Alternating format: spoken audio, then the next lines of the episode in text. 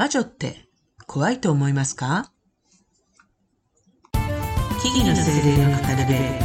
深緑の魔女ナナサチャのマジカルラジオ。こんにちは。木々の精霊の語り部深緑の魔女ナナサチャです。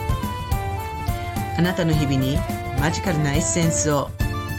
というわけでマジカルラジオ今日も始めていきたいと思います。何かをしながらなんとなく聞きかじっていただけたら嬉しいですえーね、自分が、まあ私が魔女として活動しているって表明してね、随分経ったんですよ。えー、まあ自分自身がね、自分のことを魔女であるって認識して、まあ、カミングアウトしたことで、えー、なんだか道が開けたような気がしました。私自身が言っている魔女っていう概念は、まあ、古代原始の時代、生活のアドバイザーとして存在していた姿です。でも、魔女という言葉はね、受け取る方によって様々な感覚をもたらす言葉にもなってますね。だから今日は魔女っていう言葉の与える概念について、えー、私なりの、えー、考えを、えー、話していこうかなと思っています。えー、ね、一般的にね、魔女、あるいは英語で言うところの witch、w-i-t-c-h って書くね、which という言葉から連想されるのはね、どんな姿をイメージするでしょうかね。まあ、醜くて、ひん曲がったこう、わし花っていうのをこう、鼻で、おとぎ話で、お姫様を落ち、陥れる老女とか、白雪姫とかね。あと、暗闇の中でぐつぐつと煮えたぎる大きな鍋にトカゲやコウモリとかカエルなんかをね、投げ込んで、大きなこう、なんていうの、尺で書き回しながら呪文を唱えて人に呪いをかける、あるいは毒薬を作るみたいなね。そんなイメージ抱く人も多いのかなと思いますが、ね、あるいは、あの、あれかな、不気味な暗闇に包まれた森の中で、冷たい石の壁に囲まれた暗い部屋とかね、で、ろうそくを灯して呪文を唱えて、トランス状態になって、今度は焚き火の周りでトランス状態で裸同然で踊りまくっているっていうね、狂信的な姿。そんなのもね、まあ西洋では描かれたりするんですけどね。まあね、そんな風な魔女っていう姿を、もし、あなたが思い描いて、そして私、あそれこそが魔女だなんてね、思っているとしたら、えー、ごめんなさい。なんなさっちゃ、私は、えー、そのような魔女では全くないです。そういうね、あのー、ステレオタイプっていうかね、植え付けられた概念っていうのは本来の魔女の姿だとは私は絶対思ってないです。私の言っている魔女っていうのは、えー、の、そういうことじゃない ので魔女って言ってるんだけど、えー、まあね、そもそも魔女に使用されている魔っていう字ね、まあ悪魔の魔でもあるけども、この魔っていう文字にも、今の日本人の概念としては、もう誤解を招く要因っていうのがあると思うのね。本来はそういう意味じゃなかったのに、悪魔の魔だから悪いものっていうイメージが植え付けられてやってるよね。で、そのウィッチの訳語にその魔があって、しかも女だっていうね、勝手にレッテルでによって魔女ってなってるけれども。で、西洋の概念においてもね、あのー、そういうネガティブな概念っていう、あの、イメージっていうのは、えー、後から植え付けられていくわけね。で、本来の魔女のあり方に対するイメージがどんどんどんどん、ある種操作されていった。マインドコントロールされていって、今のさ最初に言ったような悪いイメージ、ネガティブなイメージが、あの、つけられているわけなんだけど、この日本語でね、魔女っていう形で訳されている witch, w-i-t-c-h とか、ドイツ語で言うと hexe, H-E-X-E って書いてヘクセって言うんだけど、そういった呼び名にはね、そもそもね、ネガティブな意味合いの要素はなかったのよ、最初は。語源で言うと。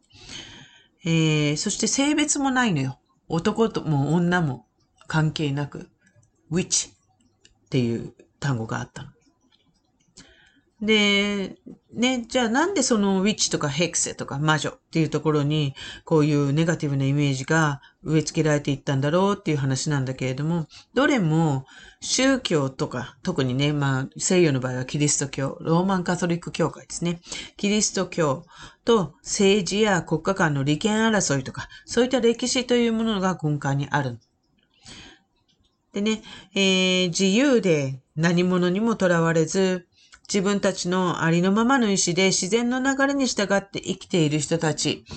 えー、つまりはね、人生経験が豊富で、自然からの知恵に長けていて、話を聞くのが上手な知恵のある人たち。ね、男女を問わずそういった人たちがいて、そういう人たちに村の人々とか、そういう人たちが救いを求め、その言葉に耳を傾けていたんだけれども、まあ、そういう存在は人よりも少し感性が鋭くて、人よりも少し微妙なエネルギーの変化を読み取りやすくて、えー、様々な自然現象からのメッセージを読み取ったり、えー、紐解いて伝えることができたのね。だから、あの、そういった性質から、この世とあの世の橋渡しとして、えー、またその、なんていうの、垣根、ボーダー、境界にあるもの、垣根に存在するものっていうことで、ヘッジウィッチ、えー、垣根の魔女っていうことなんだけど、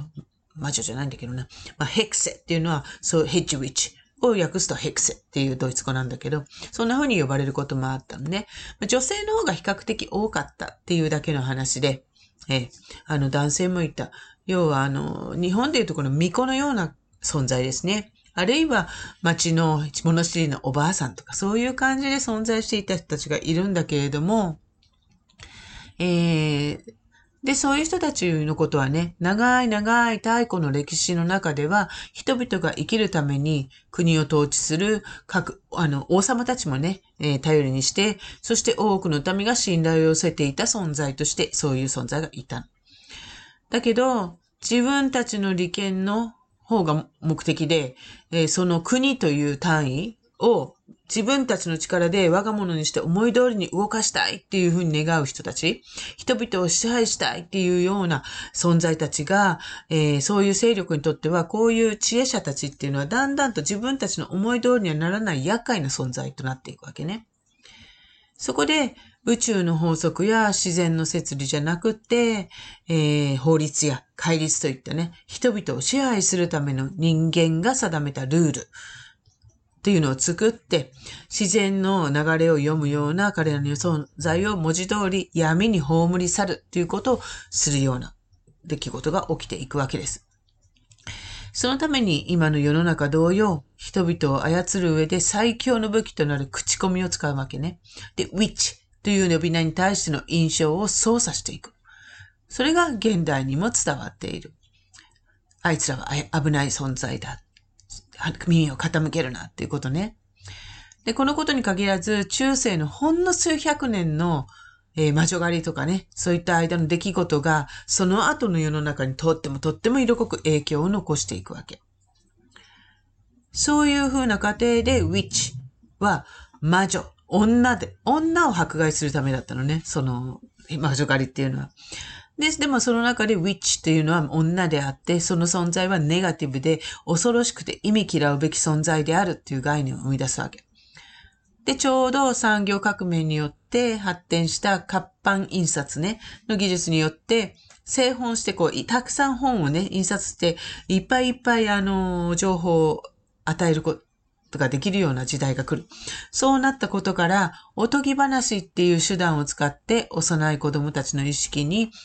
根はし花の怖い怖い魔女っていうイメージを広めると同時に、魔女の鉄槌っていう日本語で訳されている、えー、女性蔑視を淡々と書き、連ねる、えー、カソリック教会、まあ今のカソリック教会じゃないよ、当時の、えー、そういう聖職者たち、キリスト教の聖職者たちが女性蔑視、女性を虐げるために、えー、魔女の鉄槌っていう書物を書くの。で、キリスト教という印籠を掲げて、その、えー、そこに書いてある内容に従わない者には見せしめに処罰をしていくという強行手段に出るっていうことで、自由に生きるっていうことへの恐怖心を負って、えー、まあ、縛り付けていったっていう歴史があります。ね、その時に植え付けられた印象っていうのが、そのネガティブな、不気味な姿の老女であったり、えー、なんて言うんだろう、あのー、そう、裸で悪魔と繋がって、裸で焚き火をかで踊るみたいな、そんなイメージだったわけですね。というわけでそろそろ時間が来てしまった。続きはあの、次回にも持ち越します。はい。持ち越します。